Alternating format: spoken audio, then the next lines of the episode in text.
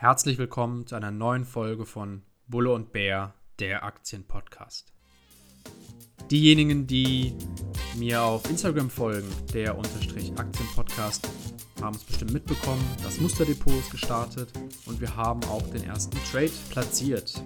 Tesla ist ins Depot gewandert und gerade bin ich damit 8% im Plus. Ich möchte hier eigentlich gerne 10% sehen, bevor ich überlege, die Aktie zu verkaufen. Ne, gestern war es schon ganz kurz davor mit 9,5 Prozent. Ich glaube aber, Tesla äh, läuft erstmal noch weiter. Die, der Newsflow ist gerade positiv. Allerdings ist auch so ein bisschen der Markt überhitzt gerade, dass ich denke, da kann jetzt auch mal ein größerer Rücksetzer kommen. Ich bleibe erstmal noch dabei und ja, halte euch auf dem Laufenden, wie es damit weitergeht. In der heutigen Folge möchte ich über ETFs sprechen. Warum ETFs? Ich persönlich werde wenn ich mit Freunden oder Bekannten über die Börse spreche, öfter nach ETFs gefragt. Was ist das eigentlich? Ist das gut? Ist das was für mich als Anlage? Und ich möchte hier in dieser Folge diese Fragen dann auch beantworten.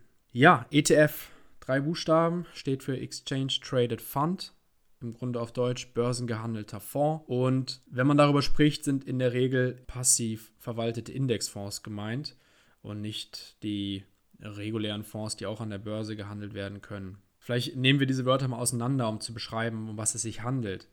Erstmal vielleicht, was ist ein Index? Index, ich meine, viele kennen es bestimmt. Index sind im Grunde Körbe von Unternehmen, die dann diese Wertentwicklung der Unternehmen darstellen. Wir haben zum Beispiel den DAX 30, die 30 größten deutschen Unternehmen bilden den DAX.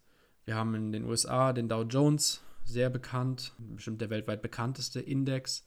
Wir haben noch deutlich mehr. In Japan gibt es den Nikkei, äh, wir haben in den USA noch den SP 500 mit den 500 größten Unternehmen. Also das sind auch sehr bekannte Indizes. Es geht also um diese Indizes. Davon gibt es noch viel mehr. Es gibt, das sind jetzt die bekanntesten. Es gibt noch kleinere. Es gibt beispielsweise einen Umweltindex. Das heißt, da sind beispielsweise Unternehmen, die sich mit dem Thema Nachhaltigkeit beschäftigen, werden in diesem Index gesammelt oder bilden diesen Index. Was ist der Vorteil von einem Index? Einem Index kann man direkt an einer Zahl ablesen, wie gerade die Verfassung des Marktes sozusagen ist. Wenn der DAX auf einem neuen Hoch ist, kann man davon ausgehen, dass es den Unternehmen gut geht und dass die erfolgreich laufen. Zumindest die Unternehmen, die in diesen Index bilden. Die Unternehmen sind da unterschiedlich gewichtet. Das heißt, größere Unternehmen haben im Regelfall eine größere Gewichtung dieses Indexes, also beeinflussen diesen Index auch mehr. Wenn ein Mitglied die Kriterien des Indexes nicht mehr erfüllt, beispielsweise weil die Marktkapitalisierung zu gering ist oder der Anteil der frei handelbaren Aktien, dann fliegt das Unternehmen aus dem Index und wird durch ein anderes Mitglied oder ein neues Mitglied ersetzt. Das äh, haben wir jetzt zum Beispiel mit Wirecard gesehen, die jetzt einen Platz im DAX eingenommen haben. Wir haben gesagt, passiv verwaltete Indexfonds.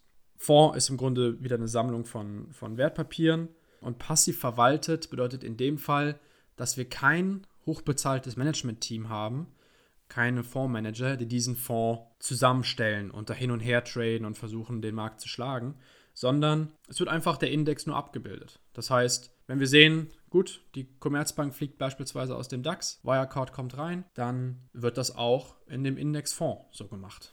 Also die Regeln sind ganz klar. Es äh, gibt niemanden, der da irgendwie eigene Entscheidungen trifft und sagt, ich möchte jetzt da aber dieses kleine Unternehmen doch mit reinkaufen, wenn es ein DAX-Indexfonds ist, dann sind da einfach die Unternehmen des DAXes drin. Da gibt es dann auch nichts dran zu rütteln. Also im Grunde eine Abbildung des Index. Und es gibt alle möglichen Indexe auf der Welt. Ähm, es gibt beispielsweise, ich habe letztens gesehen, es gibt einen Videospiel-Index. Da sind dann beispielsweise die größten Gaming-Hersteller drin. Was ist jetzt äh, der Vorteil davon, so einen ETF zu kaufen? Der große Vorteil ist vor allem, dass geringe Gebühren anfallen. Der Grund liegt einfach darin, dass wir kein, wie eben gesagt, kein Management-Team haben, die bezahlt werden müssen. Es gibt eine kleine geringe Gebühr, weil zum Beispiel ja auch, wenn jetzt ähm, mal ein Mitglied in einem Index ersetzt werden muss, fallen dann auch für den ETF quasi Transaktionsgebühren an, weil er das auch abbilden muss. Da kommen wir aber gleich noch drauf zu sprechen. Da gibt es noch verschiedene Varianten. Ja, es gibt natürlich auch äh, kleine organisatorische äh, Geschichten, aber das ist alles nicht in dem Umfang vorhanden wie bei einem Fonds. Das heißt, in der Regel haben ETFs Gebühren von unter einem Prozent, oft sogar unter 0,5 Prozent, bewegen sich meistens im Rahmen von 0,2, 0,3 Prozent. Das ist also schon sehr gut und schmälert dann die Rendite nur minimal. Weiterer Vorteil ist, es ist sehr sicher, schwankungsarm, weil es einfach breit gestreut ist. Wenn wir beispielsweise einen DAX haben mit 30 Werten, ist das Risiko natürlich deutlich geringer, als wenn wir nur drei Werte aus dem DAX kaufen. Das ganz einfache Prinzip der Risikodiversifizierung und Streuung. Weiterer Vorteil ist, das ganze Thema ist transparent. Ich kann mir jederzeit den DAX angucken und weiß dann auch, wie sich der zugehörige ETF beispielsweise entwickelt hat. Ein Nachteil auf der anderen Seite ist beispielsweise aber, dass keine Mega-Renditen möglich sind. Also wenn ich einen Einzelwert nehme, dann kann es ja durchaus sein, dass er sich in einem Jahr verdoppelt, weil das Geschäft so super läuft und die Erwartungen wirklich der Anleger pulverisiert wurden. Bei einem DAX-Index dann sind im Jahr 20, 30 Prozent ist das schon natürlich ein super Jahr. Und das kommt auch nicht jedes Jahr vor. Das Risiko ist minimiert, aber natürlich dann auch die Renditemöglichkeiten.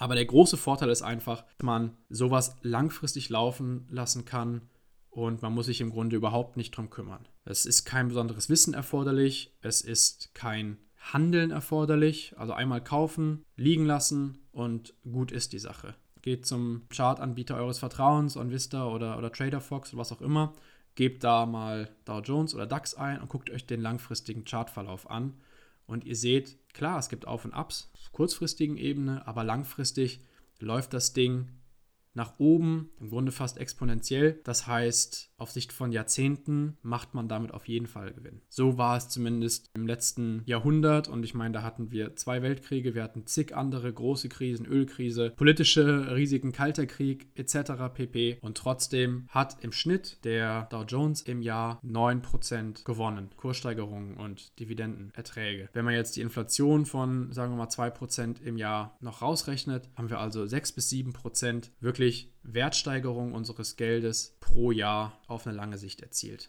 Und da liegt wirklich der Riesenvorteil von diesen ETFs. Wenn wir uns auch angucken, dass von den Dow Jones Gründungsmitgliedern, also die Unternehmen, die damals vor über 100 Jahren den Dow Jones gebildet haben zum ersten Mal, davon ist letztes Jahr 2018 ist mit General Electric der letzte Konzern aus dem Dow Jones rausgeflogen. Alle anderen sind vorher schon rausgerutscht, weil sie beispielsweise insolvent gegangen sind, weil sie aufgekauft worden sind weil sie mit anderen Unternehmen fusioniert haben. Und das zeigt diese langfristige Entwicklung der Wirtschaft. Das ist natürlich eine wunderbare Sache, weil dafür neue Unternehmen entstanden sind, die neue Geschäftsmodelle verfolgen und neue Werte schaffen. Aber es ist deshalb auch riskant, auf einzelne Unternehmen zu setzen. Weil klar, im Moment mag das vielleicht gut laufen und man kann sich gar nicht vorstellen, dass es mal anders sein wird. Aber wer hätte gedacht, dass, dass die größten Unternehmen heute mit Amazon, Google und Microsoft keine Industriekonzerne sind. Das war vor, vor 30, 40 Jahren undenkbar. Also bei einem ETF seid ihr immer auf der Gewinnerseite, weil ihr habt immer automatisch die stärksten und besten Unternehmen in eurem Portfolio.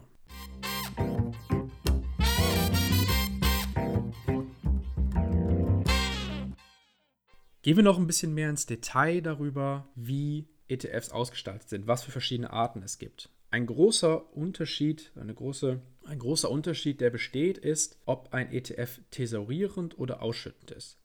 Thesaurierend bedeutet, dass Dividenden nicht ausgeschüttet werden, sondern direkt reinvestiert werden. Das heißt, nehmen wir an, wenn man einen DAX kauft, dann hat man im Schnitt wahrscheinlich 1,5 bis 2 Prozent Dividenden, die im Jahr ausgeschüttet werden. So, wenn die jetzt thesauriert werden, wenn der ETF thesaurierend ist, wären, werden die automatisch äh, reinvestiert und ihr habt die als ähm, Kurssteigerung und müsst euch im Grunde um nichts kümmern an der Stelle. Wenn die Erträge ausgeschüttet werden, dann werden davon in der Regel die 25% Kapitalertragssteuer einbehalten, es sei denn, ein Freistellungsauftrag, der das noch abdeckt oder sonstige, seid vielleicht unter der als Student beispielsweise unter den 9000 und x Euro, die steuerfrei sind im Jahr, dann müsst ihr euch selber darum kümmern, das Geld gegebenenfalls wieder neu anzulegen.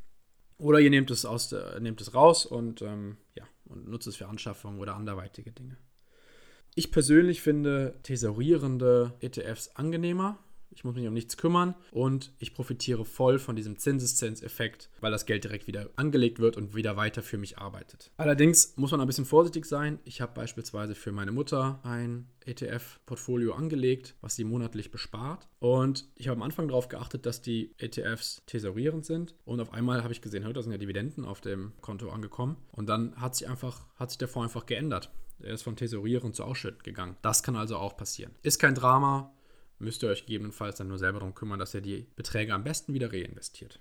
Ein weiterer Unterschied ist, dass es physisch replizierende und synthetisch replizierende ETFs gibt. Was bedeutet physisch replizierend? Das bedeutet im Regelfall, dass der ETF wirklich physisch die Anteile kauft. Also er kauft wenn wir einen DAX-ETF haben, er kauft so und so viele Bayer-Aktien, er kauft so und so viele Adidas-Aktien zu der und der Gewichtung, er kauft so und so viele BASF und so weiter und so fort. So, das ist natürlich dann erstmal transparent, das ist auf den ersten Blick auch sicher. Das zieht manchmal ein bisschen mehr Gebühren nach sich, weil da irgendwie auch Transaktionsgebühren natürlich fällig werden für den ETF. Und ja, diese Gebühren zum Beispiel sorgen dafür, dass es einen kleinen Tracking-Error geben kann. Das heißt, der ETF spiegelt nicht ganz genau die Entwicklung des Index wieder. Wir reden da wirklich von Bruchteilen von Prozenten, aber es gibt diesen kleinen Tracking-Error. Bei synthetisch replizierenden ETFs kauft der ETF die Anteile nicht direkt, sondern geht Swap-Geschäfte ein mit Banken, die ihm die Rendite des Indexes zusichern. Das ist alles ein bisschen komplizierter, müssen wir auch nicht im Detail darauf eingehen. Heißt aber, dass diese sind präziser und durch diese synthetische Replikation ist es auch möglich, dann ähm, ja, zum Beispiel Märkte, Schwellenmärkte abzudecken oder Rohstoffe, die vielleicht nicht so liquide sind und wo es sich nicht lohnt, die Anteile wirklich einzeln äh, zu kaufen. Das heißt, dadurch wird quasi die Palette der möglichen ETFs erweitert. Im Grunde also eine gute Sache. Manchmal liest man, dass da allerdings Sicherheitsrisiken etwas reinspielen, weil es kann ja sein, dass die Bank, die bestimmte Renditen zusichert, vielleicht insolvent geht. Also wir haben da ein gewisses Risiko, was dann beispielsweise auch auf den ETF durchschlagen kann. Das ist, soweit ich weiß, aber noch nicht passiert. Es ist aber theoretisch möglich. Also macht euch darüber nicht so viele Gedanken. Das führt das eigentlich auch ein bisschen zu weit. Viel wichtiger ist an der Stelle, dass ihr euch, wenn ihr euch einen ETF aussucht, macht euch erst Gedanken darüber, in welchen Markt, welche Region, welche Branche möchte ich denn investieren? Möchte ich beispielsweise ja, in die in, weltweit investieren? Möchte ich in Deutschland investieren, in den USA, vielleicht China, Japan, Schwellenländer? All das müsst ihr euch fragen. Schaut euch an, wenn ihr ETFs raussucht. Es gibt alles Mögliche, wie gesagt. Es gibt dividendenstarke Unternehmen, die in ETFs zusammengefasst werden. Es gibt, wie gesagt, bestimmte Technologien, die zusammengefasst werden. Ich habe eben Gaming angesprochen oder Nachhaltigkeit. All das gibt es. Es gibt im Grunde nichts, was es nicht gibt an der Stelle. Macht euch darüber Gedanken, was ihr da wollt. Seid aber bitte nicht zu speziell auf eine Branche fokussiert, weil dann habt, holt euch wieder ein relativ großes Risiko ins Haus. Also mein Tipp ist Dow Jones, SP 500 oder die ganze Welt. Da gibt es den sogenannten MSCI World, der die 1600 größten Unternehmen der Welt abdeckt. Das ist dann relativ USA-lastig, weil einfach da die größten Unternehmen auch zu Hause sind, aber da habt ihr auch einfach die Top-Wachstumsregionen dann auch drin.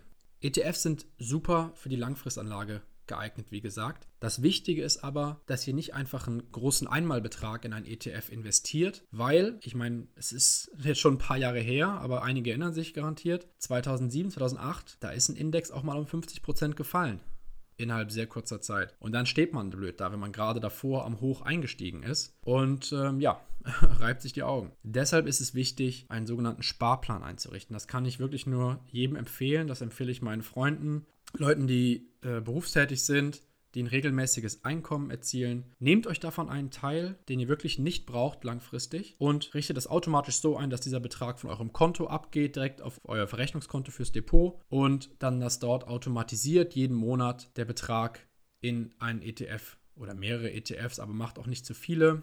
Ein, zwei, drei maximal würde ich sagen, investiert wird. Und das macht ihr stur über Jahre, Jahrzehnte. Ist natürlich besser, wenn ihr den Betrag über die Jahre auch mit vielleicht mit steigendem Einkommen auch steigern könnt. Und das macht ihr einfach so weiter und müsst euch um nichts kümmern. Wichtig an der Stelle ist, dass ihr keine Gebühren für den Kauf von ETFs zahlt. ETF-Sparpläne sind bei vielen Brokern und Online-Brokern kostenlos. Bei FlatEx weiß ich es zum Beispiel, bei Trade Republic ebenfalls und bei zig anderen auch.